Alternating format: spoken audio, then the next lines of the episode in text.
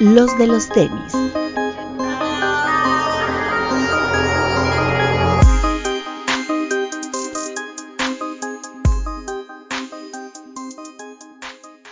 Hablemos de tenis, nada más. Muy bien, pues bienvenidos a este segundo intento de Tertulia Niquera, en el que tenemos invitado especial nuevamente. Diego Sanasi, ¿cómo estás? Bien, un gusto estar una vez más con ustedes. A, distancia. A distancia ahora. A distancia, no los puedo leer. ¿Cómo andan? ¿Todo bien? Aquí mira los vehículos, exactamente. Exacto, bien. Qué mejor momento, güey. Pues, ni modo, ¿qué, otro día te lo ibas a poner, güey? Claro, estoy de acuerdo. O sea, ya quería salir, al menos echaste canasta en el bote de la basura, güey, con papelitos o algo.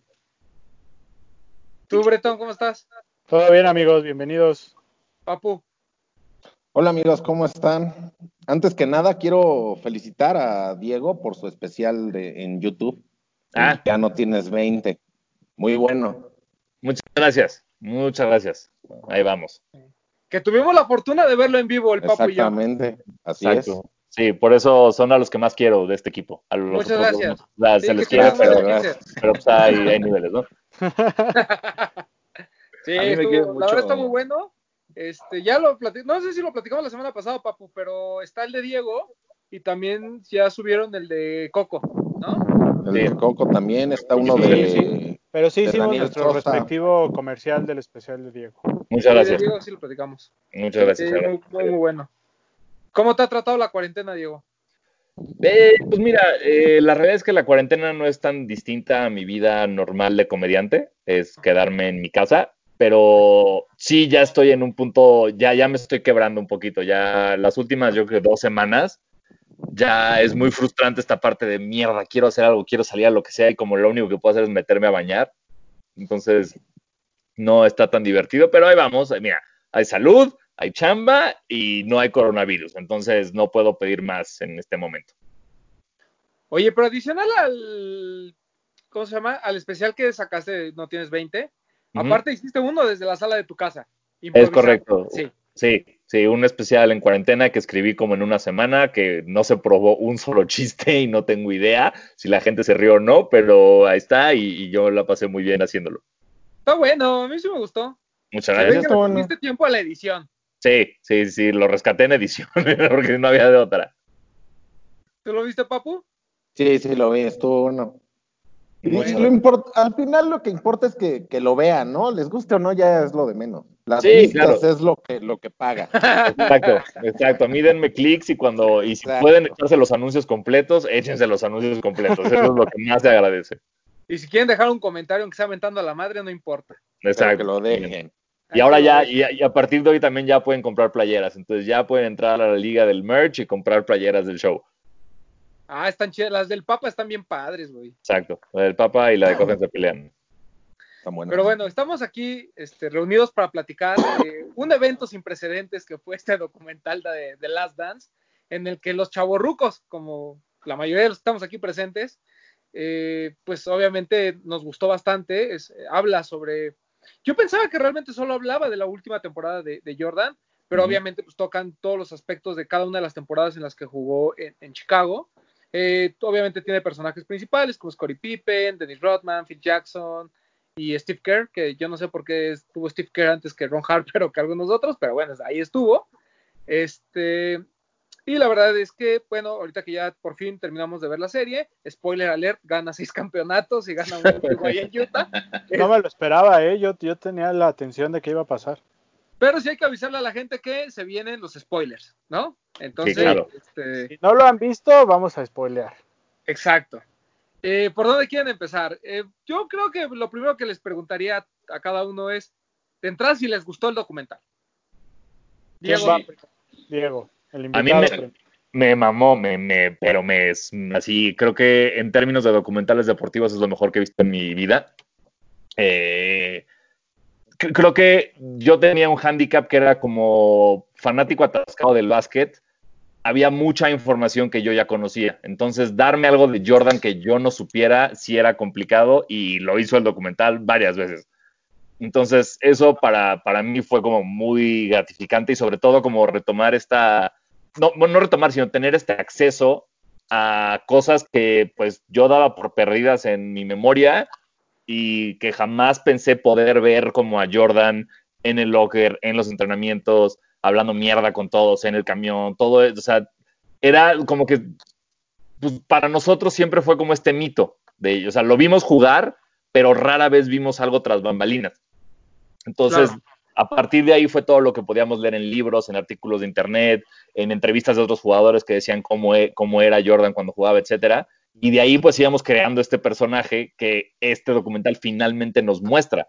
Y eso para todo fanático del básquetbol y de Jordan creo que fue como un wow, wow, denme más, inyectenmelo directo a las venas, por favor, porque es lo que creo que todos hemos querido siempre de, de lo que queremos. O sea, si algo te gusta, quieres este tipo de acceso, quieres este tipo de esfuerzo, quieres este tipo de información, ¿no? De lo que sea, de tenis, de fútbol, de básquet, de americano, lo que sea. Si, si algo te mete así de profundo a, a ese tema, es una maravilla. Entonces yo sí fui muy, muy fan y ya quiero que, que dé el sábado para echarme los 10 capítulos seguidos.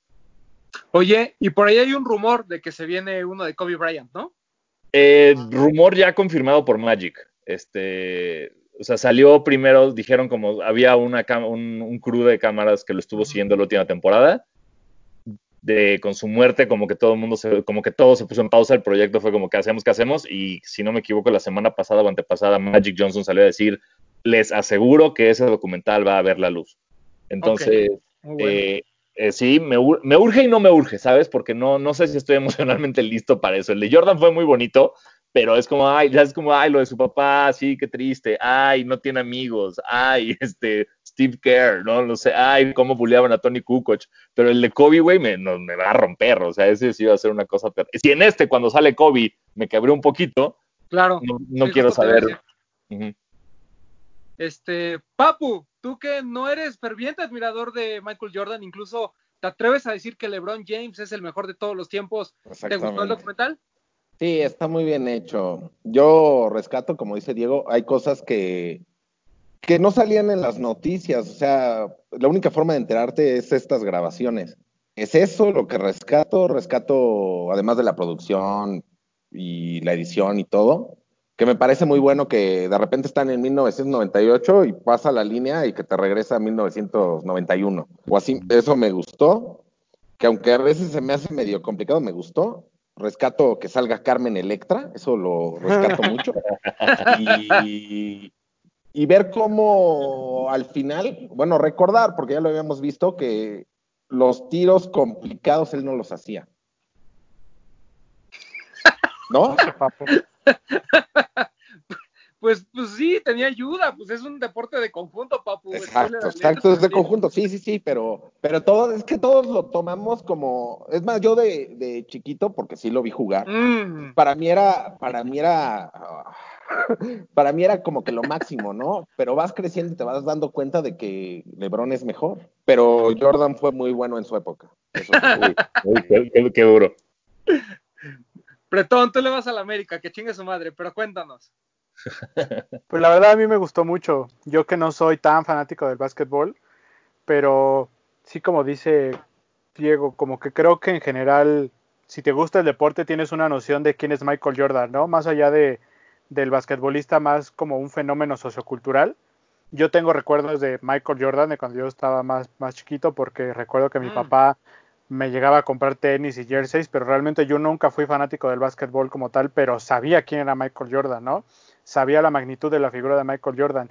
Entonces, eh, conocer un poco más de la historia y de estos mitos urbanos que igual y yo no conocí por el lado de ser más clavado del básquet, pero que por el lado de los tenis empiezas a conocer, que te empiecen a contar un poquito más, la verdad es que a mí sí me gustó muchísimo y, y rescato un, algo, algo que me llamó mucho la atención es que en general Michael Jordan es como una persona muy, como muy cerrada, pero que hay dos momentos en los que se quiebra en la serie que es evidentemente cuando habla de lo de su papá y este tema que nosotros en, el grupo, en nuestras pláticas, yo me acuerdo que precisamente antes de que se estrenara el documental, tú, Román y Papu decían, ahora sí la gente se va a dar cuenta del verdadero, va a conocer que era un culero, que era un bully. Y me llamó mucho la atención que cuando le tocan este tema Jordan se quiebra y casi se pone a llorar cuando le dicen que pues esta visión que tiene la gente de él de que era un culero, un mamón, un perpotente y que él expresa que pues era como como que él lo hacía como para como para que pues se despertaran y se viera, se metieran en el carro de, de esta mentalidad ganadora, ¿no? Y me llamó mucho la atención que es como el único momento en el que ves que Michael Jordan se quiebra y prácticamente casi se pone a llorar. Sí, correcto. Entonces, que, es algo que a lo mejor hoy en día no entendemos, ¿no? Porque pasa como con los hijos, ¿no? Con la educación. O sea, tu abuelo le pegaba a tu papá, tu papá medio te pegaba a ti y tú ya no pensarías pegarle a tus hijos. Bueno, no sé, Diego, que es el que próximamente va a tener un hijo. No, no creo. igual yo creo que pasaba en los deportes, ¿no? Pues antes era bien sabido, ¿no? Cómo se madreaban, se odiaban, se escupían.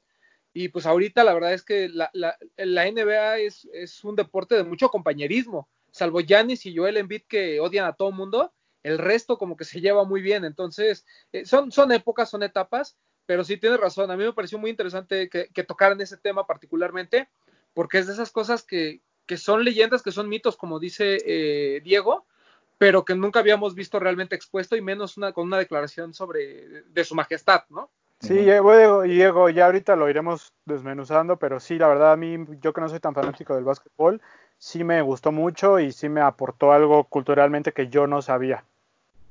Y bueno, vamos con el chaborruco, nuestro experto. Gilser Alejandro, cuéntanos. Este, gracias. no, yo creo que imagínate cómo, cómo es este, pues retroceder a este pasado, digo, independientemente de, de lo que acaban de mencionar, que es bastante claro sobre el documental. Imagínate que estás en 1997, Roma, que te acabas de meter de la reta y que ya tienes tu sándwich de pan Wonder, güey, con tu Sprite. Estás sentado enfrente de la televisión para ver a Enrique Garay, güey. Y a este, ¿cómo se llama el otro? ¿La Pepe Segarra? Ah. No, es era, era, era... de bigote canoso. Liliana Lagos. No, el que se murió, güey. Pepe Espinosa. El que se murió, güey. Pepe Espinosa, güey. Imagínate que te vas a poner a ver los juegos y ves este a un cabrón que era imbatible, güey. O sea, yo lo que, yo lo que, vaya, la gente que nos gusta el deporte en general, eh, pocas veces ves a alguien que, se, que está tan determinado en ganar algo, güey.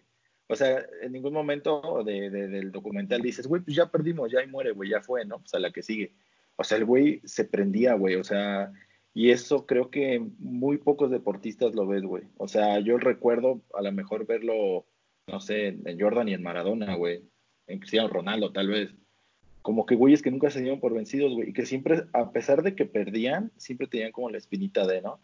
Y pues obviamente toda la, retrospectiva de lo que era eh, la cultura de los toros de Chicago en los noventas, güey, o sea, estamos hablando de antes de que hubiera WhatsApp, antes de que hubiera Instagram, antes de que hubiera Twitter, antes de que hubiera Facebook, videos, no sé. antes de que hubiera este, Internet, güey. Puta, sí. Antes de Internet. Entonces, este, pues fue un, un fue un hit, güey. O sea, no recuerdo a alguien que no quisiera ser uno de esos güeyes. Pues de hecho, lo, de hecho lo comenta una reportera al final del documental, ¿no? Que Michael Jordan se hizo grande sin la era del internet y de las redes sociales, ¿no? La gente lo conocía por lo que hacía dentro de la cancha, ¿no? Sin ofender, Papu, pero él no necesitó de estar canta haciendo canciones en Instagram, en Facebook o, o subiendo ah, claro. cosas así. O sea, él, su fama es por su mentalidad y por lo que hizo en la cancha.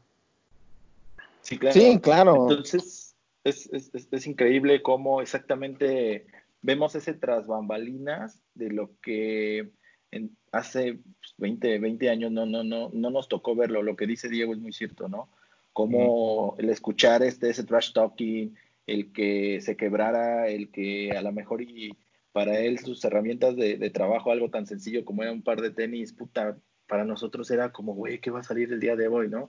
Ver este los retros, ver este, lo actual, ver cómo todo lo que, o sea, lo que engloba a dos güeyes era, es increíble. A mí también, increíble, increíble.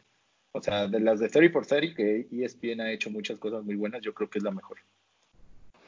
Diego, eh, de, de las cosas que realmente no sabías o que a lo mejor no te acordabas o, o pensabas que nunca se iban a decir, ¿cuál fue la que más te llamó la atención?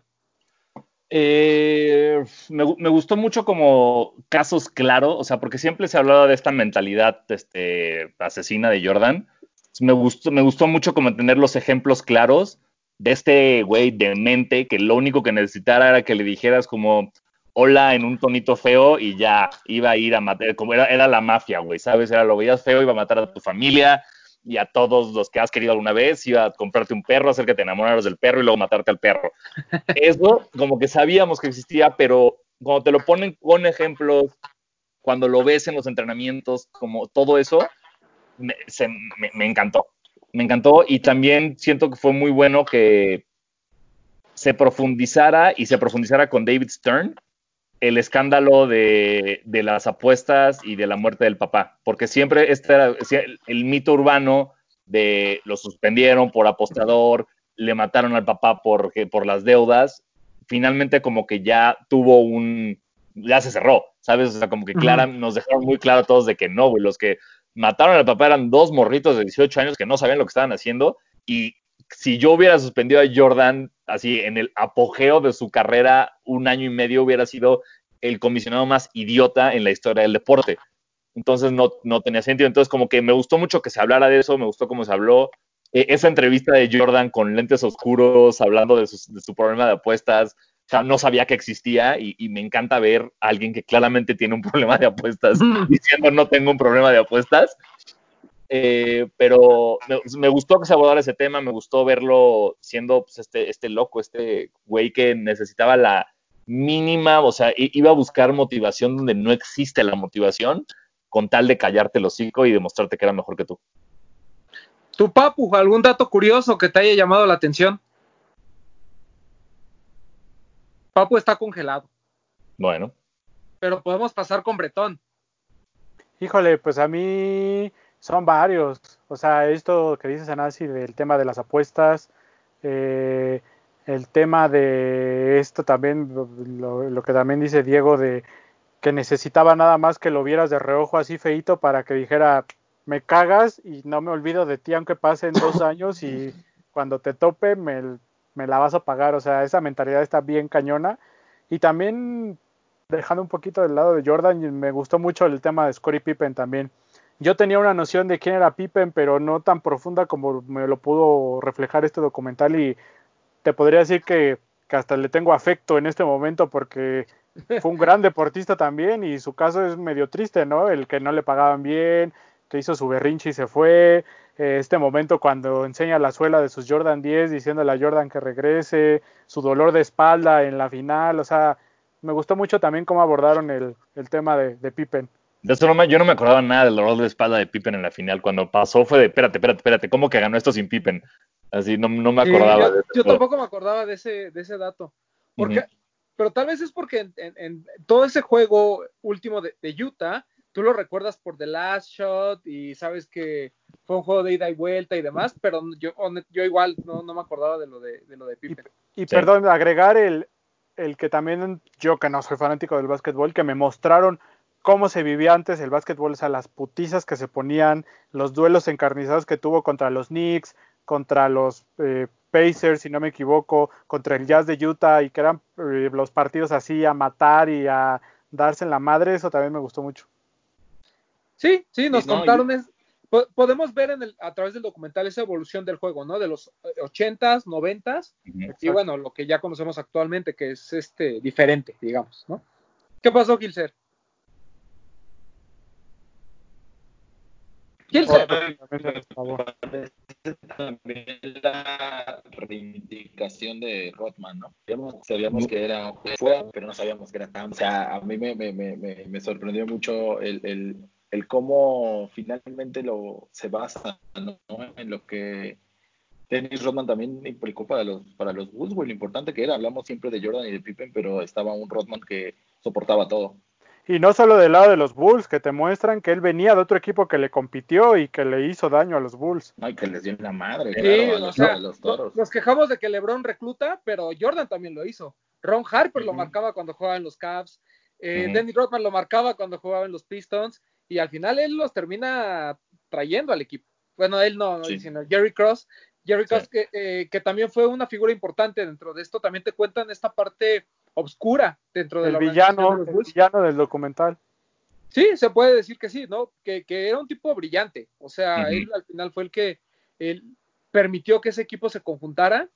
pero también mucha gente eh, pues lo criticó, ¿no? Porque no pudo darle ese mantenimiento a una dinastía que lo único que necesitaba era hasta cierto punto ser consentidos, ¿no? O sea, eh, como que mimarlos, pero pues obviamente él no quería que las figuras eh, de, de, Jordan y Pippen, que al final les iba a durar, no sé, 10 años a lo mucho, 12 años, 15 años, no sobrepasara a la franquicia, ¿no? Que fue lo que pasó a lo mejor con LeBron y, Cleveland, ¿no? O sea, siento que, que LeBron es una figura que, que rebasa a, la franquicia de Cleveland, que no es tan complicado, pero sí es este es muy superior el nombre, ¿no? O sea, eh, y yo creo que eso no, no quiso Jerry Cross que, le pasara en su momento a Chicago. Por eso habla tanto de la organización y la organización y que este, sí son jugadores, pero al final una buena organización.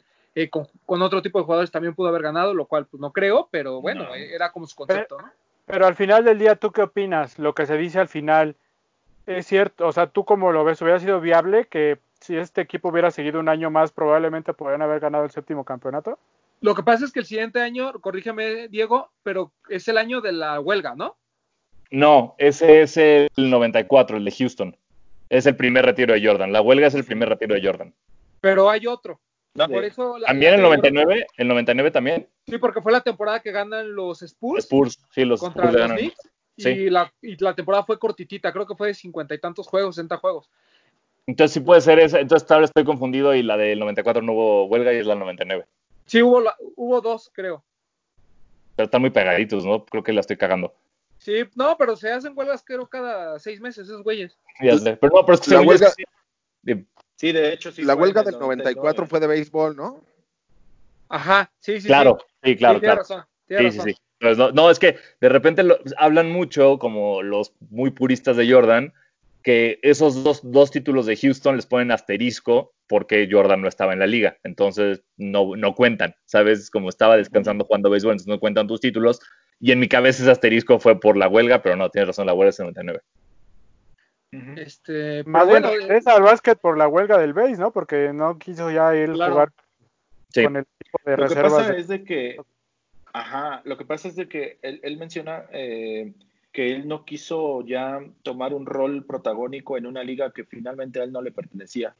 Este, eh, quienes estuvimos viendo la serie adicional en ESPN estuvieron sacando los mismos 30 for 30, sacaron uno de Orlando muy bueno, no sé si ya lo viste, Román, y sacaron el de, el de béisbol de, de Michael Jordan, obviamente retiro, etcétera, etcétera y él mencionaba que, este, que él ya no quiso ser protagónico de una liga que finalmente no le correspondía, ¿no? O sea, a, pesar de, que tuvo probablemente las condiciones para poder jugar con este en, grandes ligas, él ya no quiso ir más allá porque ya era quitarle el, rol a, a, gente que ya estaba ahí, ¿no? O sea, y me parece completamente lógico. O sea, sí, pero también creo que iba más por justo la huelga, porque le pedían jugar como esquirol. Entonces era como, güey, no, a ver, yo soy jugador, no voy a usar la huelga. Y ahí cuando se quedó sin nada y más de todo lo de Space Jam en el verano fue, güey, pues bueno, básquet, ahí voy de regreso. Pero sí creo que de no haber habido, yo, yo sí creo lo que dicen todos los entrenadores de base de Jordan, que de no haber habido huelga, estaríamos hablando de Jordan en, los White Sox. Sí, claro. Sí, muy probablemente. Bueno, pero se me desviaron de lo que les pregunté. Ah, perdón, ya no sé ah, ¿de qué? ¿De que sí, ¿ustedes creen que si hubo un año más de contrato para todos, para Pippen, para Rodman, para Kerr, para Jordan, ¿creen que hubieran logrado el séptimo? No lo sé, yo, yo no sé porque siento que el desgaste físico y emocional de esas tres seguidas es una locura. O sea, siempre los jugadores hablan mucho de lo difícil que es ganar dos seguidos y por eso hay tan pocos equipos que han ganado tres seguidos. Entonces, intentar ganar un cuarto seguido, güey, no sé si lo hubieran logrado con como estaban física y mentalmente hablando. Creo que hubieran llegado lejos. Eh, creo que a fin de cuentas tienes a Michael Jordan y eso cuenta un chingo. Y como decía Román, si hubo huelga, pues hubo más tiempo de descanso. Entonces, tal vez sí.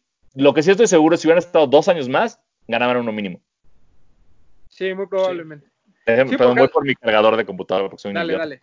Sí, porque además hay que recordar que, el año que gana, al, siguiente año ganan los Spurs ya con Tim Duncan y, David Robinson. Entonces, ese hubiera sido un muy buen agarrón. Y digo, qué bueno que ya se fue Diego porque iba a comentar, eh, yo creo que los Lakers de Los Ángeles son un muy buen ejemplo. O sea, tuvieron un tricampeonato. Al cuarto año llega Gary Payton y, y Malone, que no eran ningún este, no. eran ningunos petardos y no logran el cuarto campeonato, ¿no? Entre los problemas de Kobe y demás, pero ahí te das cuenta lo que dice, lo que dice Diego, ¿no? Eso es muy difícil que, que un equipo repita constantemente.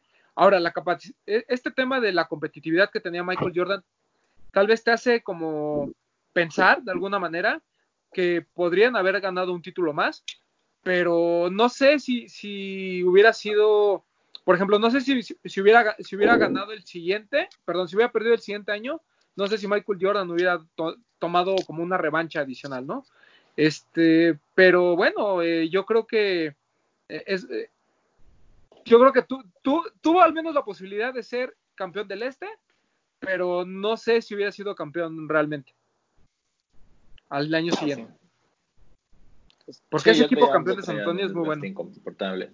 Ya tenían un desgaste importante y aparte venían este venían figuras también este empujando empujando fuerte detrás, o sea, mm, no sé si, o sea, es que por ejemplo, se habla mucho de, de tres figuras principales, este tal vez una cuarta si quieren añadir a Steve Kerr, pero pues, los otros como que era, estaban muy como de rellenito y ese rellenito no sé si un año más les hubiera alcanzado para poder apoyar principalmente, ¿no? O sea, porque como dicen, finalmente ya en este último tricampeonato, ya en la tercera temporada, pues se le veía a un Jordan ya muy desgastado, a un Pippen con lesiones, a un Rodman que no estaba ahí, pero no estaba ahí, este, y los demás, güey, o sea. Sí, de, hecho, incluso después de ese año, Scottie Pippen se va a los Rockets y, no tuvo una buena temporada. ¿no? Ya después se fue a Portland y tuvo no tan malos años, pero yo me acuerdo que esa temporada de Pippen en los Rockets, con Hakim Olajuwon todavía, no fue buena. Y, y Barkley. Y, los Rockets venían de ser eh, subcampeones de conferencia, por así decirlo, porque ellos fueron los que perdieron contra el Jazz de Utah en un séptimo juego. Entonces, o sea, eh, la, eh, la, competencia estaba dura, porque incluso, por ejemplo, Utah no me acuerdo si llega a la final al siguiente año de conferencia, pero creo que no, porque fue San Antonio y alguien más, pero no me acuerdo quién, quién fue. No sé si los Lakers de, de Chuck. Mm. No, 99 fue San Antonio, Portland, Nueva York e Indiana. Finalmente San Antonio, Portland, ¿verdad? San Antonio. Ajá. Sí. Y barren 4-0. Lo estoy viendo, ¿eh? no me lo sé, güey. No, no, no, pero, pero es buen dato, porque, por ejemplo, Utah ya no figuraba, los Rockets no figuraban, este, los Sonics fueron damas este, un one hit wonder ese año. No sé, pero, pero la verdad es que es un gran what del deporte el saber si Jordan hubiera estado un año más. Pero Papu, estábamos platicando de algún detalle que te haya gustado del documental o alguna anécdota que te haya llamado la atención, aparte de Carmen Electra. Ah, yo no me acordaba, por ejemplo, de lo de no, lo de Dennis Rodman que se fue a, a luchar en las finales, ¿no? Sí, en las finales dijo, ay, yo me voy a luchar, ¿no? Qué huevos. ahí, se, quedan. Eso pues, yo no me acordaba y sí me parece, o sea, sí me sorprendió. Como que digo, ¿cómo puede ser que un deportista de ese nivel haga lo que se le dé la gana? Lo castigan o lo que tú quieras, pero de todos modos lo vuelven a aceptar. A mí, a mí me voló la cabeza de Rodman, que justo, o sea, creo que la parte del, del Rodman fiestero, del Rodman este rockstar, no hubo mucho que me sorprendiera. O sea, es que sí decías como, mierda, ¿cómo hizo eso? Pero no había tanta sorpresa. Pero la parte de Rodman hablándote cómo estudiaba los tiros y cómo estudiaba los rebotes, vete a la chingada, güey. O sea, jamás pensé que alguien, o sea, yo sabía que Rodman era como mucho corazón, le echo todas las ganas del mundo, sé que no tengo habilidades para tirar, pero me voy a reventar para agarrar 28 rebotes. Jamás pensé que genuinamente fuera tan como estudioso del juego. Sí. Eso es cabrón. De hecho, hay una película biográfica de, Dennis Rodman donde cuenta todo eso y también cuenta el cómo él decide en algún momento de su carrera dedicarse exclusivamente a la defensa y estudiar toda esa parte. Porque él era un tipo que en la universidad metía más de 20 puntos por partido, o sea, no era cualquier piedra. Y tampoco lo hacía de, de, puros rebotes ofensivos, o sea, el cuate era muy bueno. ¿no? Pero eh, ya entrando a la NBA, él, dice, bueno, pues yo me voy a dedicar específicamente a esto, tuvo una muy buena escuela en los Pistones y este, bueno, ya el resto, el resto es historia. A mí me gustó mucho esa parte del documental, ¿no? El, contar otras historias alrededor de Jordan que son importantes. Por ejemplo, yo lo de eh, el tema de Steve Kerr, que les digo, o sea, para lo mejor de, de, reojo no te parece una persona importante, pero no, no me acordaba de este detalle que al principio de cuenta de cómo eh, se peleó con Jordan, ¿no? O sea, tuvo un momento ahí de, de roces con él. Eh, por ejemplo, el tema de cómo eh, de alguna manera se quedaron resentidos con la salida de Horace Grant, que, que, se fue a ser estrella en un equipo de verdad como el Orlando Magic. Y este. ¿no? Y, y el, el, caso de, de, Rodman y de Pippen, que al final son parte importante de este último tricampeonato de, bueno, Rodman sobre todo del, del último tricampeonato de, de, los Toros. Pero algo que yo les tengo una pregunta es, ¿creemos que sin Pippen Jordan hubiera ganado tantos campeonatos? ¿Tú crees, Nah. Diego? Nah. No. No, ni de. No, para sí, gan- nada. Sí gan- sí ganaba, pero no es el Jordan del que estamos hablando. O sea, sí e- es, es raro, es como Pippen es como el mejor Robin de toda la historia, ¿no? Que no pudo Exacto. llegar a ser, que no pudo llegar a ser Batman. Eh, Claro. Y, o sea, yo no sé si Pippen solo, o sea, porque la temporada que Pippen tiene solo después sin Jordan es magnífica, o sea, que estuvo nominado al. MVP, güey, es muy buena. Eh, pero sí, yo creo que sin Pippen, Jordan sí puede ganar, pero no, no, es- no es el Jordan del que estamos hablando hoy.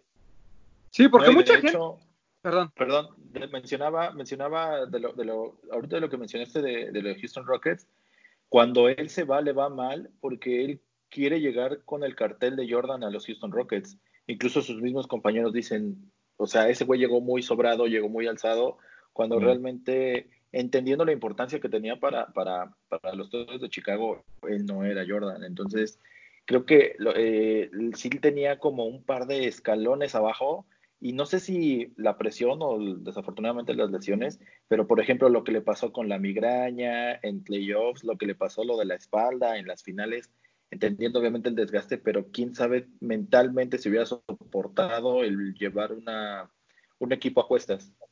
Incluso el, el hecho de que la última temporada, ante su berrinche, por así decirlo, eh, tuvieron una muy mala, muy, muy mal inicio, ¿no? O sea, eh, parecía un equipo eh, que realmente podría peligrar el haber jugado playoffs, pero bueno, al final, este, ya, la historia es diferente y son, son campeones, ¿no? Eh, Diego, ¿tú crees que ese famoso equipo del 70, eh, de, perdón, del, ¿qué fue?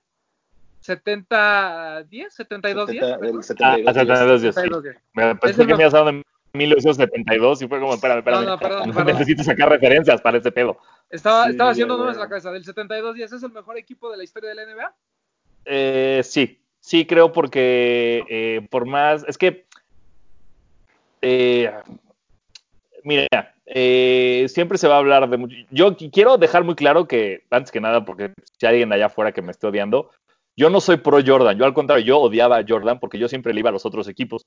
Yo sufrí cuando Barkley perdió, yo sufrí, mi, mi mejor amigo, su jugador favorito era Stockton y siempre apoyábamos a Utah y, y fue horrible todo eso. Pero yo sí creo que Jordan es el mejor de todos los tiempos y sí creo que ese equipo es el mejor porque, bien lo dice su playera, it don't mean a thing without the ring.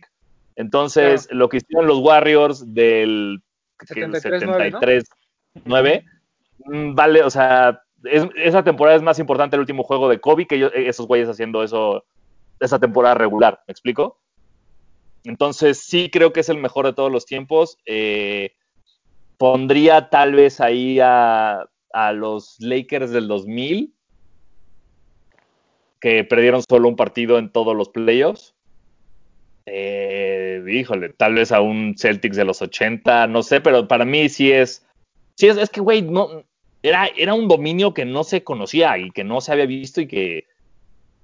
eh, eh, fuera de control, me explico, o sea, no, no, no, no puedo pensar en algo así, o sea, lo veo en Golden State en sus últimos años, o sea, Golden- el Golden State ya con Durant, tal vez es el equipo, ofensivamente hablando, es el mejor equipo ofensivo de la historia.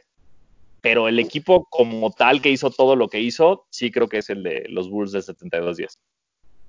Ahora bien, este, hay que decir que Steve Kerr sí ganó su cuarto campeonato, porque al año siguiente sí ganó con San Antonio. Sí, no, ganó cinco, ganó dos, ganó dos con San Antonio. Exacto. Y aparte tiene los de coach, ¿no? Tiene sus siete anillotes. Está regresó. padre, ¿no? Que por ejemplo a mí que ya me tocó clavarme un poquito más al básquet ya con Kerr como coach y que ves que ganó y que es un coach exitoso, como que te conecta, ¿no? Que dices, bueno, este güey es exitoso porque trae la escuela de, de Jordan y de se me fue el nombre del entrenador de Phil Jackson. de Jackson. Phil Jackson, ¿no? Que también Jackson. Phil Jackson después fue muy exitoso con los Lakers, si no me equivoco, ¿no? Sí, cinco O campeonatos. sea, como que te conecta, ¿no? Dices, bueno, este güey trae la mentalidad ganadora y la supo aplicar también como coach. Claro. Y además, así como Hilser, blanco, no muy alto, Insignificante. no muy guapo, o sea, como que así como a medias todo, ¿no? Oye, pero Sí, nada más era para cerrar, comentaste que lo de Steve Kerr también que tocan lo del tema de su papá, ¿no? Que fue Sí, algo sí, como, es algo como muy sensible ahí también de parte de, de su historia. Pero es- esto- Perdón. bueno, no, no, no, que, No, o sea, me- todo bien con eso, nada más, y, y tal vez puede ser un poquito villano, pero justo ahorita que al principio hablaban que no sabíamos por qué le dieron tanto protagonismo a Steve Kerr, yo esa parte del papá como que no la conocía, no tenía idea, fue súper triste, fue súper dura, pero a la vez fue como, está un poco Y- forzado, está un poco forzado esto, ¿no? O sea, ¿por qué Y- quieren a huevo armar como el, los dos tenían papás muertos y nunca se llevaron ni platicaron del tema, entonces me- como que me sacó un poco de onda, pero, Sí, sí, lo- sí. pero mira, todo bien. Sí, justo te iba a Pues platicar eso. Digo, lo- e- e- es, como un, una- un intro a lo que después hace Steve Kerr como, como jugador, que es ese Mm. tiro importante que, que- que mete, pero realmente sí estuvo muy forzado. Yo coincido ahí con, con Diego, ¿no? Y además se me hace muy raro que nunca hayan platicado del tema, ¿no? Eso te habla de como de que a Jordan no le caían bien los güeros. Nada contra ti. Tú sigues No, usando de sus hecho- jerseys. De hecho, este. No, lo que mencionaba Betón es, es, es cierto.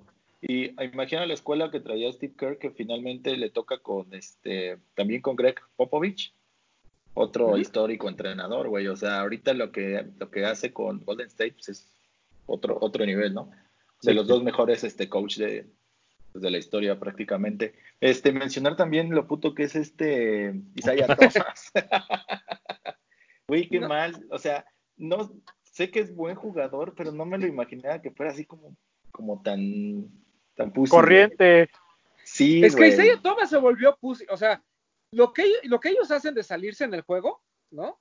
Ah, Yo coincido con ellos. O sea, era algo, no voy a decir normal, pero era como su forma, era como su estilo así de decir, ah, o sea, eran malos perdedores también, ¿no? Y eran culeros, y eran ojetes, y decían que todo el mundo chillaba este, cuando los madreaba, ¿no? Y, y la verdad es que eran hasta eh, de mala leche, por así decirlo, ¿no? De hecho, de menos Gilcerola, este, pero el, el tema con, con los pistones y con Isaiah Thomas es que todo se complicó cuando Jordan, porque fue ese güey, a mí no, aunque él diga en el documental que no es cierto, ese güey fue el que dijo, yo no quiero jugar con él en las Olimpiadas. Claro. Claro. Pues, sí, o sea, güey, obvio. Y en, en el, no sé si estoy inventando, miren, si estoy inventando esto, lo estoy inventando y si no, no, pero en el libro titulado Dream Team, que es un librazo y se lo recomiendo a todo mundo, que habla de desde cómo se recluta el equipo, cómo se forma todo, hay una parte donde Jordan no está seguro si quiere ser parte del Dream Team o no. Y justo pregunta quién va a estar y le dicen va a estar Bird, va a estar Magic y dice ok, ok. Y Jordan es el que dice, la única forma en la que voy a estar es si no está Isaiah Thomas. Sí. Bien, Sí lo Ahora- creo.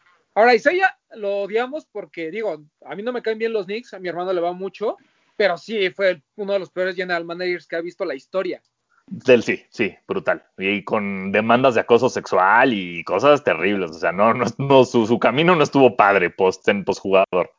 Sí. Además, está muy estirado. Eso es Sí. también lo que noté en el documental. Sí. ¿no? Demasiado estirado. O Sí, sea, no.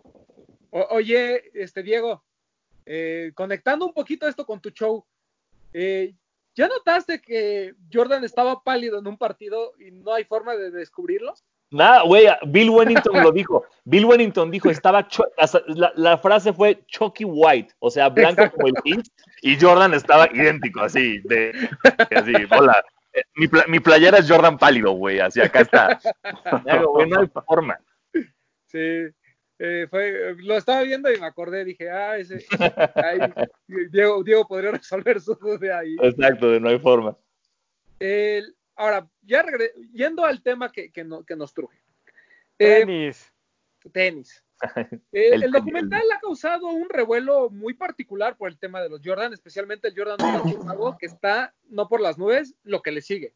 O sea, ¿En cuánto está? de 2000, eh, la última reedición del Jordan 1 Chicago rebasa los 1.500 dólares. Hoy en Estados- 2015. Ujú. 2015. Ujú. el precio es una locura, ¿no? Y todo es a través del documental, o sabes los picos de eso.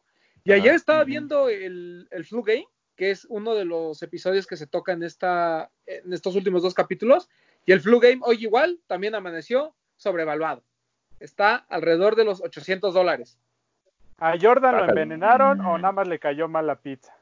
Híjole. No, lo envenenaron. Andaba, Sí. andaba crudo, ¿no?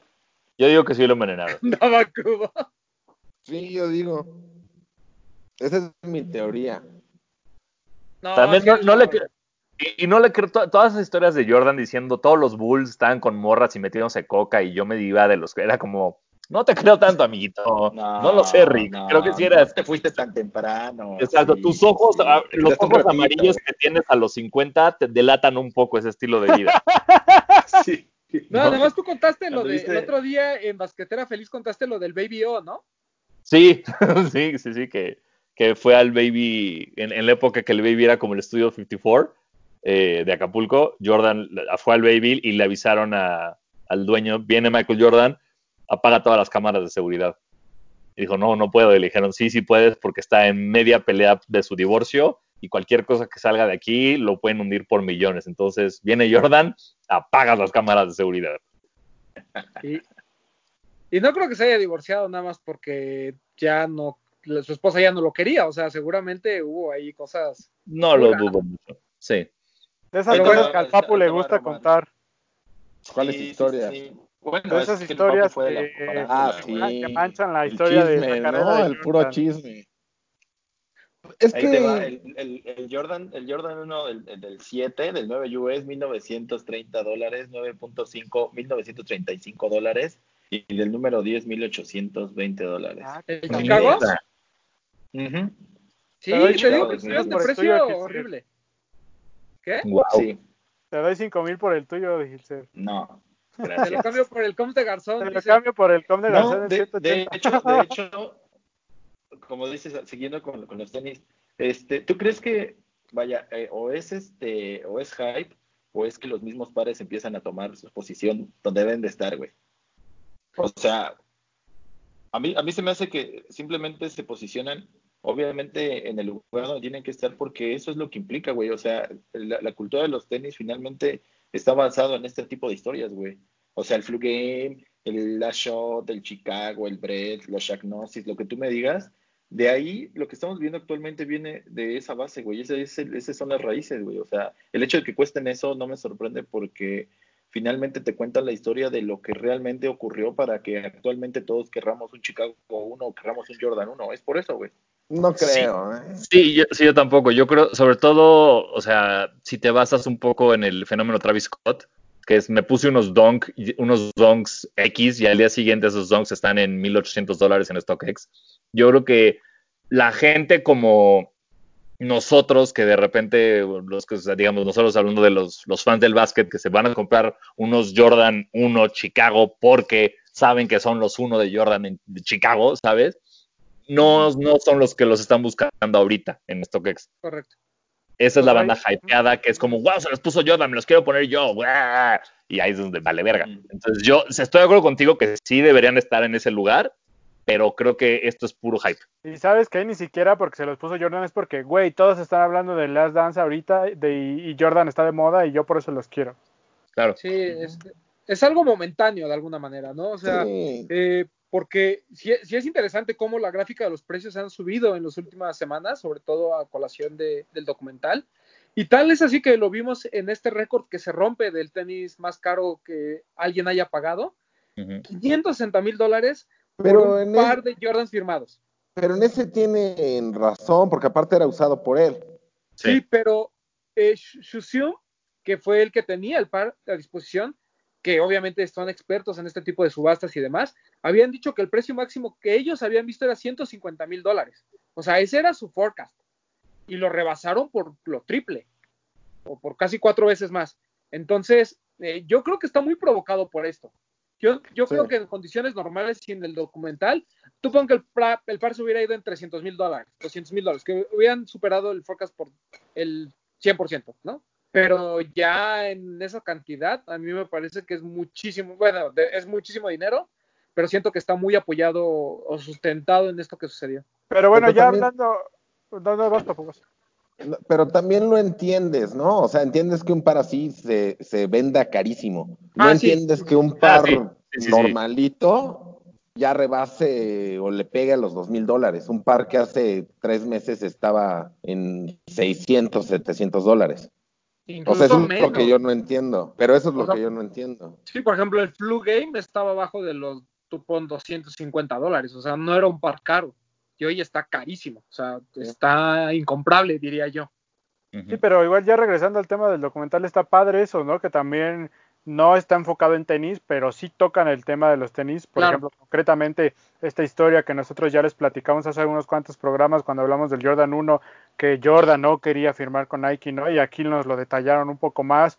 Y el que te muestren imágenes de cómo recibieron a Jordan en Nike con su mantita y con su mamá y, y cómo empezó a usar los tenis, esta historia de cuando se rompe el pie y usa un par especial ahí como con un soporte en el tobillo, eh, que empiezas a ver los tenis, o sea, esto, esta intimidad del vestidor de cómo todos los partidos él le ponía las agujetas a sus tenis y te vas dando cuenta, ah, reconoces, no, mira, ahora trae el 13, ahora trae el 5, ahora trae el 14, o sea, está bien padre como también eh, empiezas a ligar estas historias, por ejemplo, repito, yo que no soy tan fan del básquet, pero que tengo noción de historias del básquet por los tenis, del el flu game, el last shot, eh, los Bread, los Chicago, o sea, creo que también por ahí, por el lado de que si no te gusta el básquet, pero te gustan los tenis, también tienes que ver el documental para contextualizar un poquito estas historias.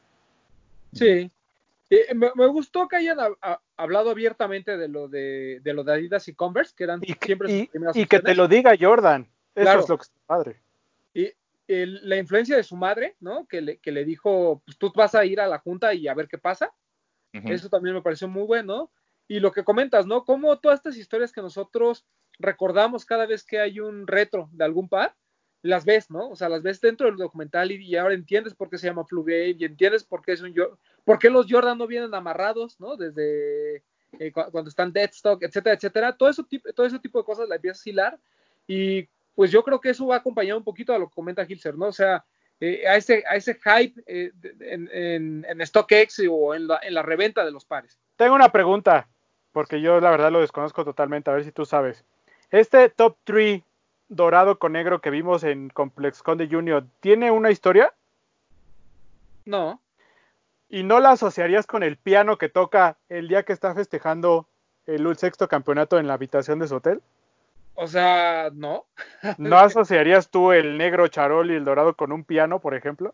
Lo asocio más con sus zapatos horrendos que trae casi todo el documental, unos blancos con negro vida. asquerosos. eh, con eso los asocio más, fíjate. No sé, es que a Porque mí yo, además, cuando vi el traje piano me... Espérate, ahí está la asociación. Trae el traje dorado asqueroso y los zapatos son de charol negro con blanco. Ahí está la historia de Siempre, tu se ha vestido muy jodido. Es que cuando vi el piano me jodido. recordó a ese top 3, por ejemplo. Puede ser, pero a mí me recordó más su traje asqueroso. Es que sí vestía de la chingada. Sí, Sí, pobre. Pero toda su vida, Sigue, toda su vida sigue. ha hecho eso, güey.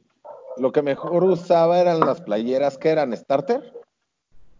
sí. Eso era lo que mejor le quedaba.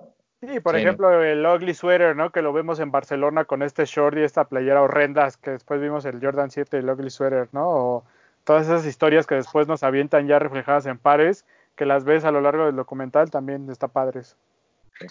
Hay una página, no sé si lo han visto, que se llama What the fuck is Michael Jordan wearing? Que sacan Sí. sus fotos, güey, que sale en la calle haciendo cualquier pendejada y sale vestido, o sea, terrible, güey. Podrá costar su traje 50 mil dólares y parece como de, de, de Milano, güey. Así, es terrible, güey. Porque aparte eso es, eso es lo cabrón. Eh, si ustedes ven el... Hay un, hay un gran episodio de Full Size Run donde va el hijo de Jordan, que hablan de Trophy Room y hablan... Y habla, él habla, de- o sea, justo en el Drip Flippers Keep sacan ropa de su papá. Y Sí. Marcus, Marcus Jordan te cuenta que todo lo que le ves a Jordan, toda esta ropa de mierda, era mandada a hacer. Todo, todo era custom made, güey. Todo así, el traje horroroso se lo mandó a hacer, se tomó las medidas y dijo, sí, quiero 14 botones hasta las rodillas. No, además, Pero qué a- buen- además Qué dijo, bueno no lo yo sé que va a ser a la medida, pero házmelo una talla arriba, ¿no? Exacto. Haz de cuenta que juego sí, americano. Era el Que, fin los de jeans- época. que no se vean mis, que no se vean mis pies. O sea, Jordan fue el precursor de los baggies, de los, de los Jenko. Jordan fue el precursor de todo eso. Sí, sí, sí, sí, sí, sí. sí. ¿Qué pasó, Papu? ¿Ibas a decir algo? Que imagínate si no hubiera sido hecha nada más para él, toda la gente hubiera salido vestida igual. Qué triste. Sí, güey. Qué bueno que nada más era para Sí, nos, nos- nos ahorramos esa por lo menos. Eh, pero bueno, eh, le, lo comenta eh, eh, Bretón, yo no sé, yo siempre he tenido rankeado muy alto el Jordan 3, ¿no? Siento que es como que el masterpiece de, de toda la saga de, Jordan hasta el momento. Después, muy cercano a lo mejor el Jordan 1 por toda la parte comercial que, nos cuenta y todo este tema de la mercadotecnia que eran sus primeros inicios dentro de- del mundo de los tenis. Y ya después como que todos los demás. Eh, ¿Ese ranking se mantiene para ustedes? O sea, ¿o ustedes tienen alguna otra silueta por encima de estas dos? No, yo estoy de acuerdo contigo. Yo me quedo con el 1, el 3 y el... Ya te lo dije la otra vez, a mí no me gusta el 11, pero creo que el 11 también es de los mejores. ¿Tú, Diego? Híjole. Yo, yo igual, 1, 3 y 11. Bueno, El 1 lo pongo en primero porque se me hace como de las pocas, o sea, de repente un 3 no es, de repente el, el 3 llega a ser medio chunky, medio casi como es Vivonk de, de algunas situaciones. Sí. Creo que el 1 es el que va absolutamente con todo. No, no importa lo que te pongas, un 1 de esos colores va a quedar chido. Entonces se me hace el, el más bonito de todos. sí te diría que post serie le doy un valor un poquito más relevante al 6, al infrared. Mm, ¿Por su primer campeonato? Ajá, ajá. ¿Tú, Hilser? Mm, a mí se me hace bien complicado, pero yo creo que sería el 1, sí. El 7 me parece que tiene una relevancia súper importante y que está como underrated. Eh, seguramente el 11, pero ¿El 7 también es, Barcelona? el 7 es El- Barcelona, el el olímpico. 7 es este, olímpico, Mm. el 7 es el, este, el box, el 7 es el Bordeaux. O sea, como que tiene mucha relevancia en, me parece que es cuando despega, cuando se va, o sea, cuando se vuelve Worldwide, cuando se vuelve Dream Team, cuando se vuelve Warner Bros., cuando se vuelve Michael Jackson, porque incluso graba el video de Jam con, con el Bordeaux. O sea, me parece que es con el que le da la vuelta al mundo, güey, eh, como par. Eh, pero pues, relevante, o sea, la, la historia que contaron del Jordan 4, de lo importante que fue ganarle a los Cavs, aparte de que la cuenta eh, el documental, de- de- de- también lo hace, no sé si han tenido oportunidad, ver- una oportunidad de ver cuando fue la, el ComplexCon de Chicago, este, lo cuenta Don C, lo cuenta este, lo importante que fue para la ciudad como tal el tener ese Jordan 4 y el que ganaran a- a- a- a los Cavs y que fuera tan importante para la ciudad porque todo el mundo quería ese par. Entonces, es un poquito complicado poderlos rankear, pero yo creo que sí sería así, 1, 7 y 11. Sí, es que probablemente el ranking eh, pueda variar si hablamos de la importancia dentro del mundo de los tenis. como- Sí, claro, su porque relevancia deportiva, el factor diseño y nosotros metemos a Tinker y cosas así, por eso también le damos un poquito más de relevancia al 3, creo yo. Sí, sí, sí, pero lo que comenta Gilser es interesante, ¿no? Esta importancia que tiene el Jordan 7, porque como dices, es, es el que realmente llega cuando la, hay, comienza a haber una NBA más globalizada. Claro.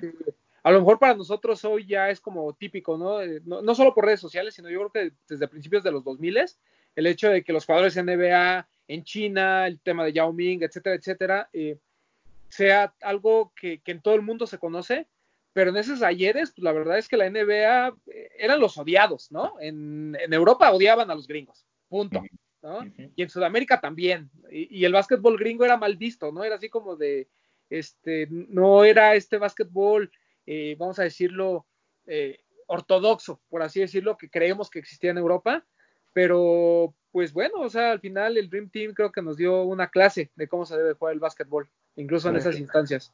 Eh, Papu, tus siluetas favoritas de tres. Jordan, no vayas a decir LeBron 1, 2 y 3. No, no, no, favoritas, no, pero las más relevantes es- sería la, para mí igual 1, 3 y 11. Favorita sería a lo mejor 2, 5 y 12 low. Se me hace o sea, en, en las relevantes tam- estamos abandonado mucho el 12 y el 14. Sí, sobre todo Sí, el 14, claro, ¿no? el 14 fue el último. Sí. Sí, es que es difícil rankearlos eh, por importancia deportiva, por diseño, por gusto. Ahí creo que es un tanto complicado. Sí, porque el Jordan 14 no, no lo platicamos, pero casi. Eh, pero pues al final fue el último con el que jugó una final, ganó una final con ese. Era un par que no sale sino hasta muchos meses después, independientemente que ya lo había, eh, él ya lo había usado en, en algunos juegos previos, eh, pero eh, es, un par, es un par muy relevante. O sea, de hecho ni siquiera es el primer colorway que sale del Jordan 14. El primer colorway es el blanco con el, bueno, el famoso Black Toe, ¿no? Black Toe, sí. Y, y creo que justo del 14, eh, en mi opinión, es cuando los Jordan ya empiezan como para abajo, cuando empieza esta cosa muy extraña de vamos a experimentar con absolutamente todo lo que existe en el planeta Tierra. Y, se convierte ya en unas cosas muy que yo jamás, o sea, yo del 14 para arriba jamás me compraría uno, más que ya en los 30 y picos para jugar. Claro. Sí, que esa fue otra, ¿no? O sea, cómo cambia la, la... Una vez que se va Tinker, bueno, después del Bodrio, que fue el Jordan 15, eh, realmente cómo va cambiando toda la línea, ¿no? O sea, eh, seguía siendo como la parte más importante para Nike en temas de básquetbol, o sea, todas las mejores tecnologías, todos los últimos en cuanto, todo lo último en cuanto a diseño, en cuanto a nuevas apuestas de amortiguación, etcétera, se concentraban en la línea de Jordan. E incluso pues, tú, tú, te acuerdas bien, eh, Diego, en los últimos años de Jordan comenzó este tema del Jordan Team, ¿no? Y ahí vimos jugadores como Eddie Jones, por ejemplo, eh, que trataban como de mantener viva la saga, pero el hecho es que si la silueta principal, la, que continuaba la saga, no era buena, el, el resto era igual o peor, ¿no? Eh, a mí, por ejemplo, de, de, lo que pasa después del 15, a, mí con los que regresa a, los Wizards, que por ejemplo es un tema que queda, que queda ahí todavía en el, en el limbo, porque ya el documental termina justamente en el 98, pero por ejemplo el Jordan 17, el Jordan 18, el Jordan 17, que me gustan mucho el 17 con el, portafolio y toda esa cosa de chaborrucos es increíble. Yo estoy contigo, yo me quedo hasta el 14. Hasta el 14. Me parece que tiene su onda, el que tiene esto como protector de las agujetas. Y el 17 se me hace muy bueno, güey. El del portafolio, el color y el blanco con, con, esta parte como azul en la parte de abajo. Eh, es que sabes que eran estas épocas como de Fly Posites, eran estas épocas de Nike donde empezó a sacar como unas cosas bien fumadas que actualmente si las trajera, no sé, Paul George o la trajera LeBron, dirías, güey, es bueno, sí, el 17 está decente todavía. No, yo no sí. puedo. Me recuerda, digo, no tanto, pero me da como el estilo del Zoom Generation, ¿no? Más o menos. Sí, sí, uh, y, me gusta más el Zoom Generation. El 17, sí. Oye, ah, y, dime. Y hablando de tenis del documental, porque ya nos fuimos, como dicen los que no salen, pero ayer que sale el primer capítulo se empieza a correr esta noticia del que sale usando Jordan al final, ¿no? Sí, el, uno Este lifestyle que trae puesto él, que nunca salió a la venta y que ya empezó como que a mandarlo a Friends and Family. Ah, sí, cierto. Este. Sí, sí, sí. Y el blanquito. Sí, sí, sí, Está bonito. ¿eh? Está bonito, ¿no? Que trae está bueno, los wings en el Los jeans de, Jordan obviamente los hace ver horribles, pero son muy buenos. No sé si pagaría reventa por uno, pero sí está bien. Exacto. Ah, pero pinta para hacer un GR, ¿no? Si es que lo sacaran a la vez. Ojalá. Pero no había uno así ya. Ya, los Ushlers. Está muy parecido con eh, atrás el, Wings. No había salido uno así. no, había un Pineapple Low sin sush, que es muy parecido incluso en la piel, pero este trae el como el wing, el wing logo. Ah, pero sí, es una silueta distinta. Sí, pero vaya, sí, este, sí hay algo similar ya en la calle. Y seguro ya es como, ay, son los de Last Dance, bro. Son los Last Dance. Los Jordan Last Dance. Last Dance. Te llamaré Last Dance. Exacto. Oh, eh, pero en general creo que la línea de Jordan ha sido bastante buena, ¿no? O sea, como dicen, a lo mejor del 1 al 14, pero no hay uno que yo diga es horrendo, creo que no hay. ¿Del 1 al 14? Ah, del 1 al 14, ok, sí. ah, no, no. Yo me quedo del 1 al 12, yo creo. ¿El 13 no te gustaba? No, el 13 no. ¿Con el hologramita? No Uf. A mí, a mí me parece también de los mejores. Yo me quedo del 1 al 12. Y de ahí me brinco hasta el 28, yo creo. Pero, el 16... Ah. O sea, justo lo que dice Román a mí se me hace... Eh, o sea, el hecho de que una línea aguante 11 pares, 11 modelos, ya, güey. Ya, ya es más que suficiente para ser súper exitosa. O sea, Sí. de repente ahorita ves los en, en lo personal, perdón si ofendo a alguien, pero LeBrons, güey, me gustan dos, ¿sabes? Y, Sí, claro. y, y ya porque obviamente ahorita estamos hablando de que no los vemos tan lifestyle, tan lifestyle como vemos unos Jordan retro, ni los KD, los Kyrie, creo que para mí es lo más rescatable que hay últimamente, pero, pero sí, o sea, tener 11 modelos top es como más que suficiente. No, y El aparte creo 19, que la... el 19 es feo. Ah, Ah, no, el horrible, güey. 19 Es el peor el- de todos, güey. El 19 le dijo al 15, yo soy de los tuyos. Ese está, y el 20 también es una patada. El, Sí, el el 20, 20 no se me hace tan feo. Creo híjole. que todavía hasta el 23 lo puedes rescatar No, un el poco, 20 ¿no? no. el sé. 20 a mí me gusta, el 20 sí me gusta. 21, El 23 es bueno. Oye, pero el 21 aparte- tuvo su fama por el de Sí. Rápido y Furioso, ¿no? El rojo. No, y Ah, eso sí, son los, son los que tiene Bau Bau, ¿no? Ajá. Ajá, exacto. Lo que pasa es que eso es lo que iba. Aparte, lo que tuvo la línea Jordan en general es de que hubo una cultura pop detrás que lo soportó, ¿sabes?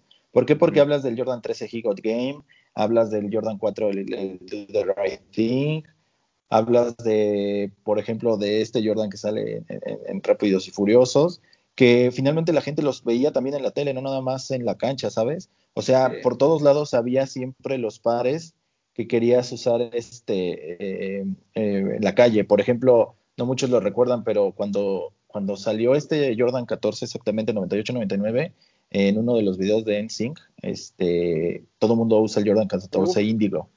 Con el de Bye el de Bye bye, bye, Bye. bye, exactamente. Mm, no Mira, la sabía. eh, eh, gran dato. Sí, sí, sí. saber, Te buscan en este momento, güey. Búscala, güey. Sí, Incluso el- se ven los en, en el video güey. sale.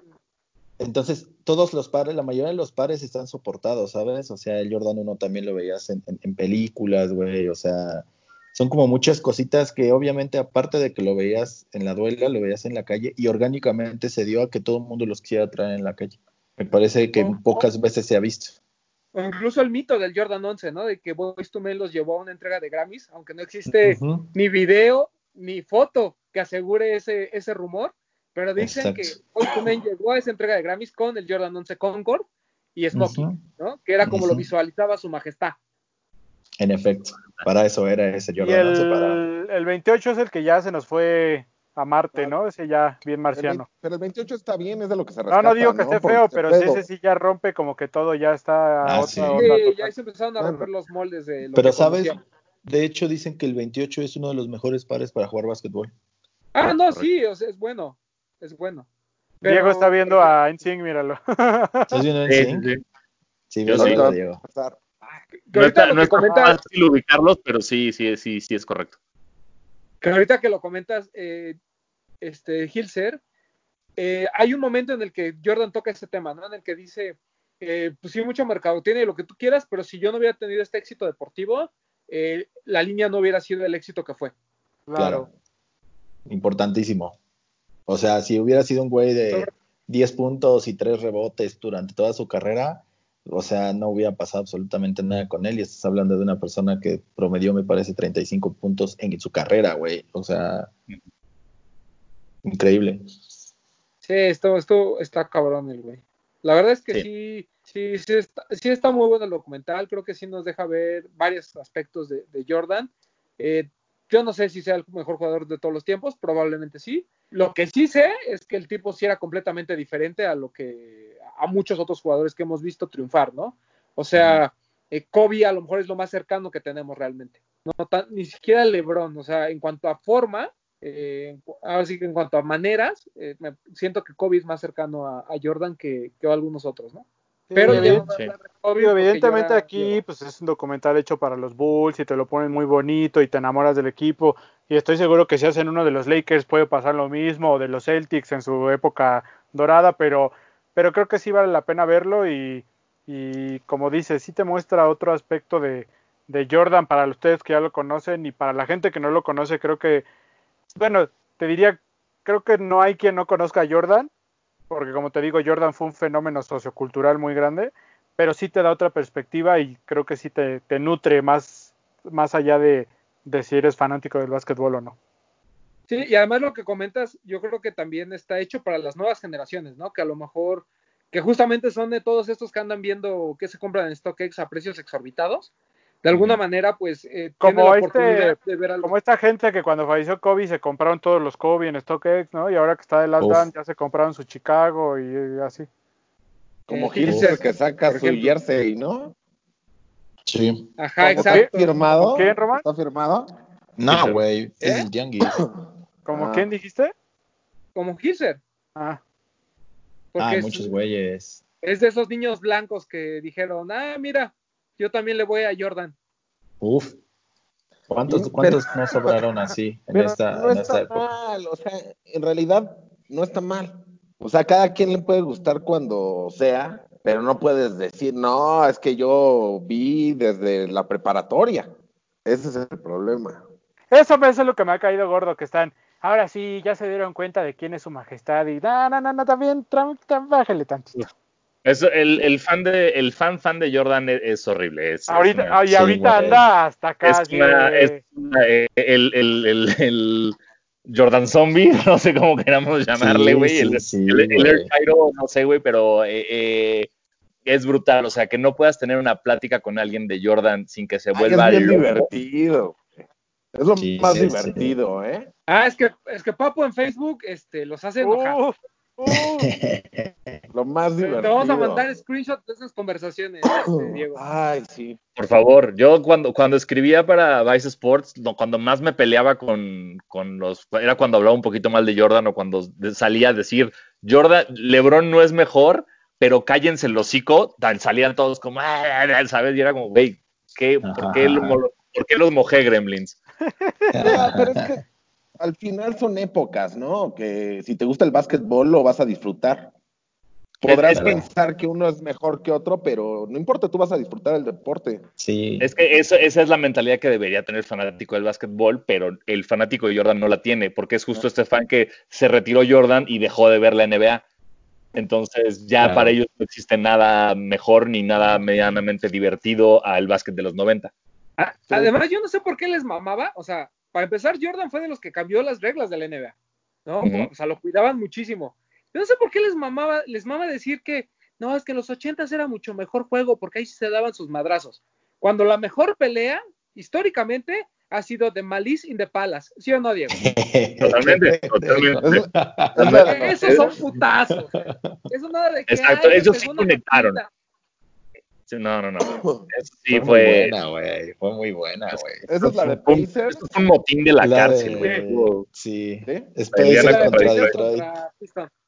Es lo, mejor que hay. Güey, pero ¿qué pasa si, por ejemplo, estás en las gradas con Diego y se te acerca Ben Wallace, güey, queriéndote matar, güey? O sea, Pues te no, güey. No, pues le dejo a. Diego y me echo a correr. güey. Claro, güey. Sea, imagínate haber, vi- o sea, el güey al que se le avienta a Ron Artest, imagínate Sí, haber visto esos ojos, esos ojos de Ron Artest que piensa que tú le aventaste el vaso de cerveza y te quiere matar en ese momento Sí, sí, y verlo ir hacia ti, güey, como la estampida del Rey León. No, no, no, qué, qué- qué duro. Pues muy bueno. Pero No, ya sabes el, que el güey que se ve en, el video famoso, que ¿no? llega Stephen Jackson y le, y le mete un putazo así, pero Ah, sí. seco. No mames, qué miedo. Y hay uno, ya que se están yendo de la cancha, que Jermaine O'Neal le suelta el madrazo y de caca se resbala, pero todavía le conecta en la jeta a un gordito así que nada más llega con su jersey de los Pistons como de qué. Que Sí, sí, si sí, lo- sí, sí, sí, Si tú ves ese madrazo, si Jermaine O'Neal no se resbala, Lo lo mata. Sí, güey. Sí, sí, sí, su quijada Sí, queda en el estacionamiento, Sí, sí. güey, seguro. Pero bueno, Qué divertido. Sí. Pero bueno, fue, es un gran documental, véanlo, los que no lo han Totalmente. visto, y si no, pues ya se los contamos, ya, ya- ya les platicamos casi todo. Y este, pues importante para en el tema de los sneakers, porque bueno, ahí está la explicación de muchas eh, de las de los colorways que conocimos de, de algunos Jordan, eh, de también de el por qué es relevante ciertas siluetas en ciertos momentos de la historia de, Michael Jordan y por qué pues nos encantan algunos retros, ¿no? En especial el, el Jordan 1 que ahí es el que más le, le invierte en tiempo por todo lo que sucedió, aunque ya les contamos que esa historia de que lo banearon pues no, no es real, pero eh, ahí se cuenta todo. A mí lo único que me sorprendió y nada más como para cerrar el tema ahorita de- del documental es que una figura como Sonny Vaccaro no haya estado en este Estoy de 30 por acuerdo. 30 de, Sonny. Vaccaro. eh, él, él les fue de las piezas importantes para que esto de Nike y Jordan eh, es- existiera. pusieron por encima a la- mamá de Jordan que a Sony, eh, por Claro. encima de Sony Bacaro. Sony Claro. fue el que, es el que convence a Nike de toda la lana a este güey. Todo. Todo lo que tenemos, en vez de repartirlo entre jugadores, va a Jordan. Correcto. Fue, fue el único que así como que me faltó, ¿no? O sea, el resto creo que cumplió con todas las historias que, que queríamos ver. Y este, bueno, pues ya no sé si alguien quiera comentar algo más. Como un, un comentario final sobre el documental. Este, Mm. Diego Sanasi. Eh, véanlo, este, me, me encantó, este, creo que eh, ya, ya se dijo todo. Mi, mi esposa lo estuvo viendo conmigo todo este tiempo y estaba muy bien porque ella no sabía. Se, ponía súper nerviosa y me dice, ¿van a ganar este partido? No. Y yo, sí, tranquila, no pierden, no pierden nunca, Ana, tú tranquila. Ok, ok. Pero, pero, pero dijo algo muy real que, que jamás lo había pensado, que hoy lo estábamos viendo y dijo, me sorprende cómo pudo haber habido gente que viendo a Michael Jordan jugar no le fuera a los Bulls. Y eso te habla del impacto de este jugador. O sea, que, Sí, que- sí. que tantos años después a una mujer que le encanta, sí, le encantaba Space Jam, pero no tenía idea de, de lo que hizo Jordan como con Chicago, pueda ver un documental y llegar a eso y al verlo, te habla de, de lo grandioso de este hombre y del fenómeno que fue, que creo que no solo pasa como pues cultura deportiva, sino a mí se me hace cultura general Michael Jordan y el fenómeno que causó a nivel mundial e histórico. Correcto. Estoy, ahí estoy de acuerdo. ¿Tú, Gilser? Este, mm, muy breve, yo creo que eh, solamente en la historia de la humanidad hay tres personas que trascienden más allá de lo que hicieron o su deber ser. Es Michael Jordan, es Michael Jackson y Madonna, güey. Leyendas que a partir de ellos tres para abajo, el que tú me digas, pero ellos tres son inalcanzables, son inamovibles, son otro pedo. Y este, qué bueno que nos tocó vivir a los tres, qué bueno que muchas de las cosas, este, las recalcamos, ¿no? Y por eso nos gustan los tenis y por eso nos gusta el deporte y por eso, por ese tipo de jugadores, pues somos lo que actualmente estamos platicando aquí. Y bien Y chido. en, unos, y en unos años sumas a mi comandante CR7 a esa lista, por favor. Es probable, es probable. Pero Y estoy, esos y tres, estoy seguro esos que tres, hay, si estoy seguro que a estos tres los nalgueó Dennis Rodman. Sí, Totalmente, totalmente Sí, de acuerdo. Uf, campeón. Eh, eh, esa trifecta está durísima. es una trifecta, güey. Así ¿Tú, es. Pues la verdad es que me gustó muchísimo y sí lo recomiendo. Evidentemente, para la gente que le busque el básquet, pues yo no creo que se lo tenga que recomendar, creo que de cajón ya lo vieron, ¿no? Para la gente que le gustan los tenis, lo tiene que ver. Para la gente que sabe quién es Michael Jordan, no conoció su carrera, lo tienen que ver. Y sí, a mí me gustó mucho por, por cómo me remontó a cosas de sneakers, que complementó cosas que yo tenía noción, y sobre todo en un tema personal, el, el hecho de que yo he tenido la fortuna de estar en el United Center y ver un partido de los Bulls y conocer la ciudad de Chicago y revivir todos estos momentos históricos de la ciudad y del lugar y del deporte, creo que también eh, a mí me, me, me dejó recuerdos bonitos y me dejó muy satisfecho en general. Y la calidad de, de la producción es muy buena. El Sí. que rescaten estas imágenes de hace 20 años y te las pongan casi casi en 4K con una calidad increíble, estos momentos íntimos en los vestidores, de historias, o sea, está muy bueno, se los recomiendo muchísimo para que no, no lo haya visto. Sí. A Papu le gustan todas las cosas que están en cuatro. Papu, ¿alguna conclusión del documental? Pues que, que lo vean, o sea. Ahora, ahora, pero espera, pero espérame, tenemos audífonos. Sí, güey, audífonos. pida, pidas, pidas, pidas, güey. ¿Le puedes bajar tu radio, amiga? que lo vean porque pues es una pieza de la historia, ¿no? Te guste Jordan, no te guste, pero te gustan los tenis o lo que tú quieras, es parte de, de la historia del deporte y yo creo que lo tienes que ver. Sí, eh, coincido. O sea, véanlo y ya, saquen sus propias conclusiones de todo esto que estamos hablando. Ahora, eh, hay algo que me sorprendió mucho, que también tiene que ver a colación del documental, y un poquito hablando ya de los lanzamientos de esta semana, es esta euforia que existe por los Jordan 1 Mid. No la entiendo. O sea, para mí los Jordan 1 Mid eran... ¿Qué decíamos el- hace unos meses? Que eran el patito feo, que nadie los pelaba, que ahí se quedaban, ¿sí o no? Que era claro. el general release de los Jordan 1, ¿no? O sea, era así como que el que vas a encontrar en Invictus, ¿no? Y pues tómala, que todos los que han salido se han agotado. Pues sí. Era, Creo era el que- par que le decías Creo a tu que es papá. "¿Quiero fenómeno uno?". Dance, fenómeno cuarentena, de que la gente lo que le avientan en redes sociales como que mira esto es limitado, lo quiere comprar simplemente por tenerlo. Creo que se mezclaron ahí muchas cosas. Y la realidad es que, o sea, sí son mid, o sea, estoy de acuerdo, pero los colorways que están sacando estos mid están muy chidos. Entonces, como. El blanco gris a mí me gusta, el smoke gray me gusta mucho. Ese me gusta. El solo blanco lo voy a conseguir en mid. Sí, El ¿El de los pobres? El Es- Jordan de los pobres. Pues no sí, sé si el Jordan de los pobres, pero El ¿sabes Dior, qué? Ese el es como Dior. cuando... Ah, el Dior. Ah, como el Dior dices- de los pobres. Sí. Es como cuando le dices a tu papá, oye, papá, ¿me regalas unos Jordan 1? Y te dice, no, sí. Y va y los consigue a Mr. Tennis, güey, y te dice, pues, ¿no querías unos Jordan 1? Y pues no son, güey. O sea, Exacto, son yo- como great, great B. Desde los uno, lo- los mid Milan, desde ahí ya para mí han estado sacando mucho fuego en mid. No me he comprado ninguno, pero sí digo como, ah, ¿por qué mid? Sí, ¿Sabes? sí, sí. sí. Este, también, a, a mí los mids desde toda esta serie de Fearless como que me empezaron a medio llamar la atención, pero hay un antecedente también, es el Jordan 1 Hair. El Jordan 1 Hair es mid, ¿no? Sí, y a mí me parece de los más bonitos. Sí. Entonces, este, sí han tenido sus momentos, pero creo que ahorita ya es un A tema mí de, no me gusta de que la, la, gente los necesita.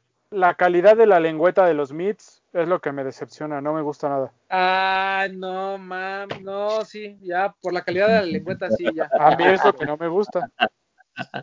Yo no- o sea, yo no vi No, a no, la calidad nunca, de la no, no, lengüeta no, de me- un Jordan 1 mid. Pues güey, la del uno, la del uno es esponjadita y esta es toda tiesa, así toda plana, toda rígida, güey. Y no te gusta tiesa. No, Este tonto. No, bueno, creo que el pues hay único- gente que no le gusta tiesa. El único beat que realmente vale la pena es el, el Fearless de Melody. De ahí en fuera. ese es muy Sí, bonito, el de Melody Shani. No, yo creo Es que todos bueno, los. Fearless están buenos. El de El de Festan Face es un gran par. El de Blue, Sí, el Blue está bonito. Pero. Sí, los- los- todos los Fearless están chidos. el Claude es... El Clot, claro. Que no es Claude, es de. Eric, Eric Peng Cheng, ¿no? No es Claude. Sí, Eric Chen. Ujú. Pero no sé. Este, Pero bueno, eh, sí, una locura. Y se, bueno, están estado saliendo varios colorways. En todas las tiendas donde salen se acaban. Salieron en Lost, salieron en, Invictus, ahí, ahí- en Invictus, también por ahí en estuvo. Alive, En Alive, Ujú. Toño ha en tenido. Soul. Sí, y, pero de estos últimos colores creo que falta todavía 99 Problems y Barrio Warrior. Que por cierto, Barrio Warrior tuvo una tuvo dos lanzamientos importantes, el Dunk de el Strange Dunk Love. Plum y el de Strange Love. ¿Te gustan Ah. los Dunks, Diego? Eh, muy poco. Eh, solo te- tengo, creo que dos donks. Tengo los donks, los Molder, en, cuando lo relanzaron hace como dos años. Y los Kentucky de hace como seis, cinco, seis años. Ajá. Y ya. En realidad no soy tan, no, no, no soy tan, tan fan de los donks. Intenté los Travis porque sí me gustaron, pero pues obviamente pura. Y este no te diría que soy fanático loco de los donks, menos de los high, pero pues entiendo, obviamente entiendo la importancia y lo agradezco mucho, sobre todo en la parte de skateboard. Guarda ese Dunk de Kentucky. Guárdalo. Porque Está. ahorita están. Sí, sí, sí. Uf. Creo que lo, creo que la parte creo que lo he usado una vez. Entonces creo que puede pasar así casi de, de- si pudiera Sí, sí, pronunciarlo. El problema, güey, es que es, es un par del que creo que nunca me voy a deshacer porque es el primero que me mandó Nike en toda mi vida fue ese. Ah, Entonces le, le- le tengo mucho cariño, como aunque no lo use, ahí está guardadito y listo. Correcto. No, pues así sí, guárdalo, guárdalo. Sí. Eh, pero el Strange Love que estaba platicando con Bretón el fin de semana, el, el precio es una estupidez. O sea, StockX sí. vale más de mil dólares. Mil dólares. O sea, yo lo pagué en reventa, pagué nueve mil pesos y me sentí este robado. Estafado. Y ahora que, que sé que valen mil dólares, me siento bendecido. Claro. Bendecido por el de arriba. Increíble. Exacto. Todo lo de Sí, porque si me está- bendice el de abajo, tenemos un problema. Todo lo, de, todo lo de skate está, está en los cielos ahorita. Sí, muy cabrón. ¿Qué más? Una locura.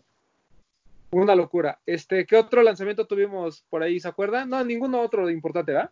No, No, falta nada más, este, pues ver algunas dinámicas que pueda haber para el Air Max. eh, ah, bueno, el Camo Volt, que era el que platicábamos. Ujú. Falta Green todo el resto de las tiendas, solo lo sacó a Live. Alive y Sneakers. Sí. Este, ¿Te gustó ese, Diego? Sí, sí, me desperté a las 5 de la mañana a intentar y, nada. Peluquín. Sí. Oye, ¿y esta Bueno, pero- semana sale el Conde de Garzons? ¿El Dunk? ¿En Jet? Sí, que, que llega Jet y el precio, según me dijeron mis fuentes, 8 mil pesos. 8 mil pesos, sí. No tengo Sí, 8 también mil pesos, Román, 8,000 no los tengo. Más tus 8 500 mil de pesos envío. retail. Qué locura. Qué Dios locura. mío. O sea, Dios ¿dónde hemos llegado que un para retail, un Nike cuesta 8 mil pesos? O sea, ¿qué pedo? Pero. ¿por qué a retail? Pues porque a retail cuesta 8 mil pesos. Yo no, yo no trabajo en Jet, este papu, pero eso fue lo que dijeron. Por- ¿Y por qué? Ah. Porque recuerda que no vienen directamente de Nike. Así es, Ah, ok, Mm. sí, sí, sí. pero sí. Pero- 8 pesitos. Es una cosa muy rara, pero está bonito. A mí me gusta mucho el del print. No, de está bueno. Yo no lo he Este, visto. Están buenos, están buenos. Voy a ver si me lo. Don sí, voy a ver si consigo 8 mil pesos y me lo puedo comprar. Ah, ya sé cuáles son, ya, ya, ya, sí, sí lo estuve viendo. Está lindo, ¿no? Bueno. Pues sí. Es que, pa- está perdón, tiene, o sea, si lo ves rap- rapidito puede pasar como uno de esos GCs raros que tienen como cosas en la, unidades de lado. Y, y- y bueno, es mi postura anti-GC, no está tan amigable. Entonces por eso no, no, no me, no me encanta tanto. Pero, ¿cómo se llama? El. Está el de CDG. Y ahorita les iba a contar otra cosa que ya se me olvidó. Pero ya donde el Air Max 90 Camo, este, yo espero que llegue a más tiendas. El CDG sí solo es exclusivo de Jet. Este, a ver cómo, cómo les va. Porque el precio tampoco en StockX está tan alto. Digo, el tipo de cambio de ahorita es una No, estupidez. A no lo está caro. roza los 10 mil.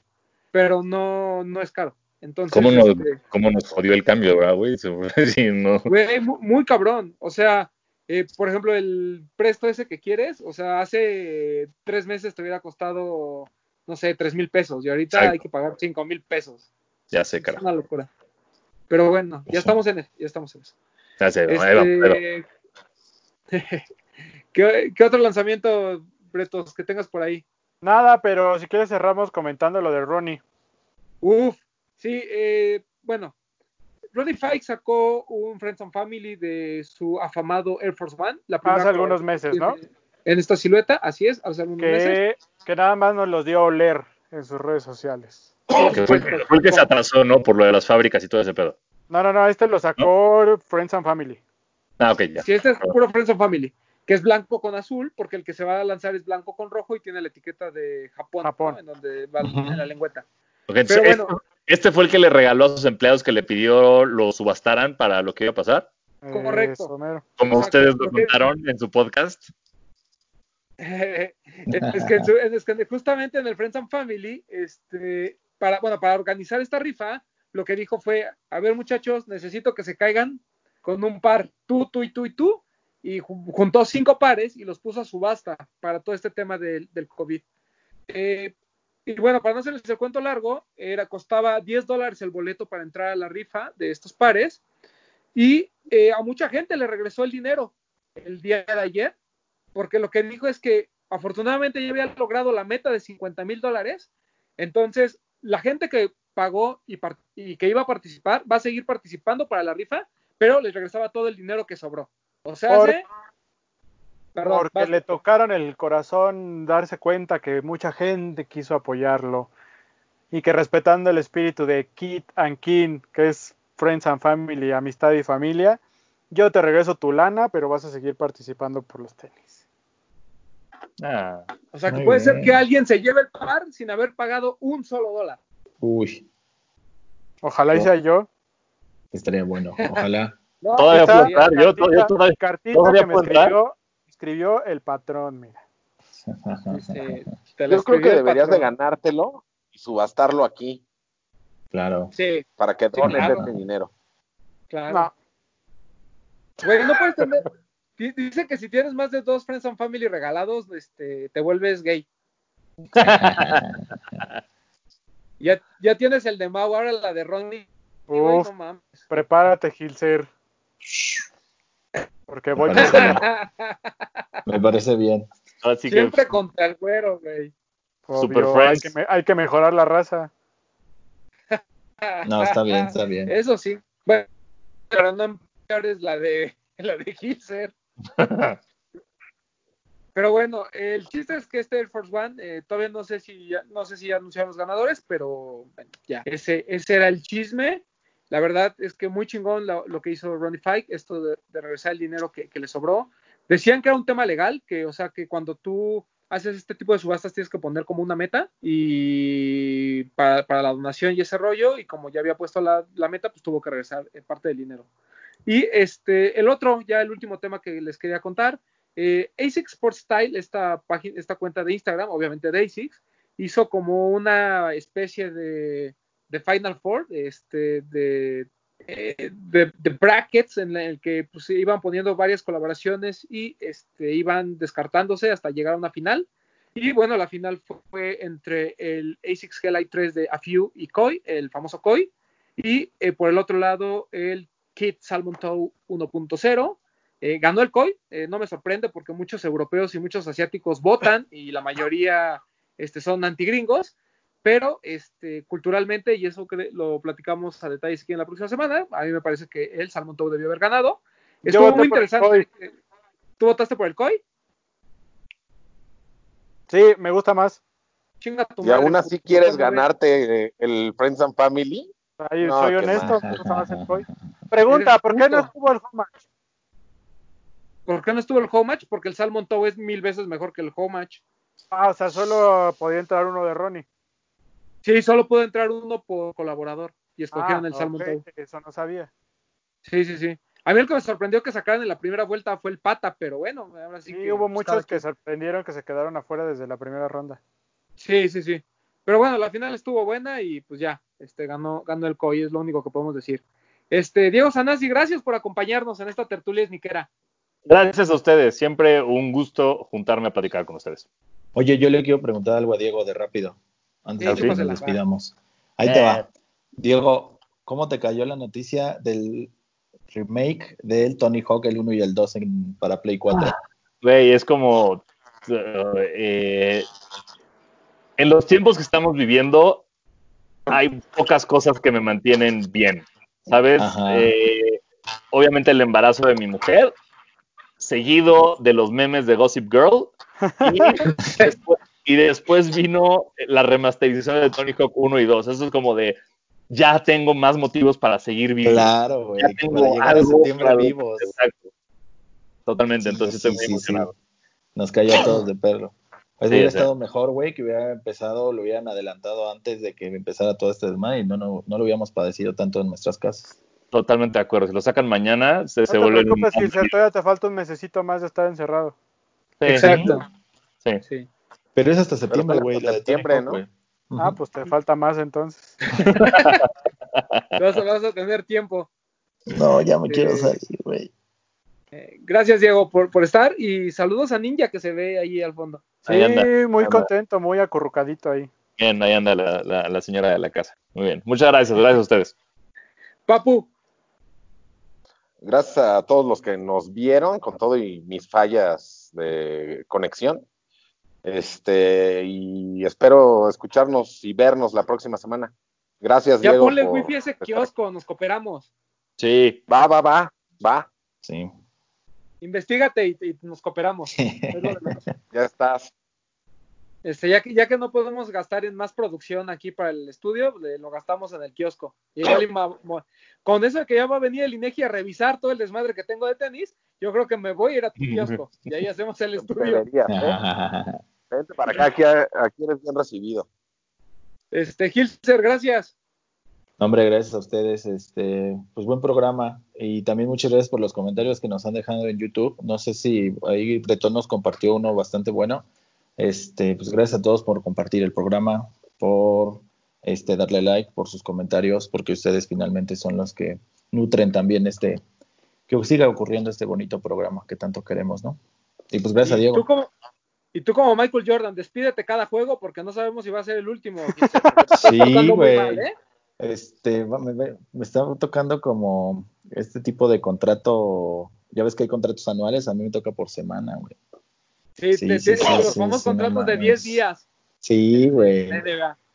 Bueno, no. Agua, nada más, agua, agua, porque hiciste enojar a Bretón. Este, Ah, le mando un beso que lo quiero mucho. Bretón, Pues nada, gracias por vernos, por escucharnos una semana más desde nuestras casas. Recuerden, cuídense mucho, lávense sus manitas, pongan sus tapabocas si salen. Si no tienen a qué salir, quédense en casa. Gracias a Diego por acompañarnos. La verdad es que siempre es, grato que nos acompañe y, y que nos y que platiquemos de básquetbol con él, que sabemos que también le apasiona mucho el tema. Entonces, muchas gracias a Diego. Eh, recuerden seguirnos, píquenle la campanita, activen las notificaciones y pues nada, por acá nos vemos la próxima semana. Este, sigan en su casa. Vamos a tratar de hacer dos tertulias a, a la semana, nada más por el simple gusto. Pero este va a depender de qué tanto las cosas tengamos que hacer, como- porque pues, uno tiene muchas cosas que hacer aún en su casa. Eh, muchas gracias a Diego, siempre es un placer hablar de básquetbol y tenis con él, aparte de otras cosas. Este, ya será tiempo de, de que lo invitemos a comer ahora que pase todo esto. Y este, y, y pues nada, salúdanos también a, a tu esposa. eh, esperemos que todo salga bien con ese embarazo. Muchísimas gracias, ahí andamos. Eh, y bueno, eh, nos escuchamos la pro- bueno, no sé si la próxima semana o en algunos días.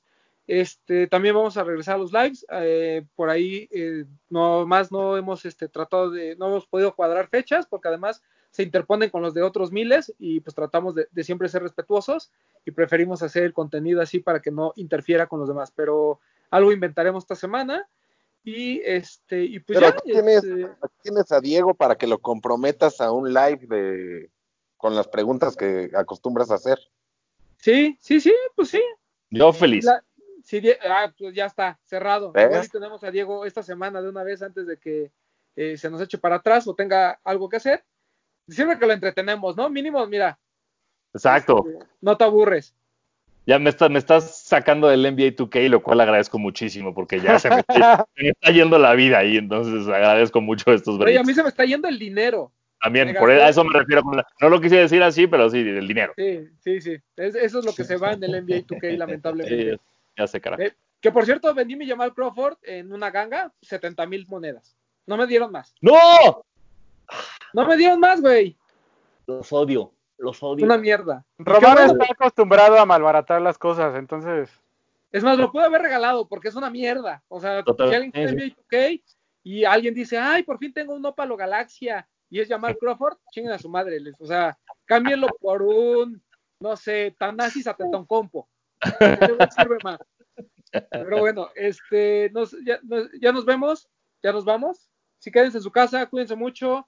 Y pues, esto fue la tertulia esniquera de esta nos semana. vemos.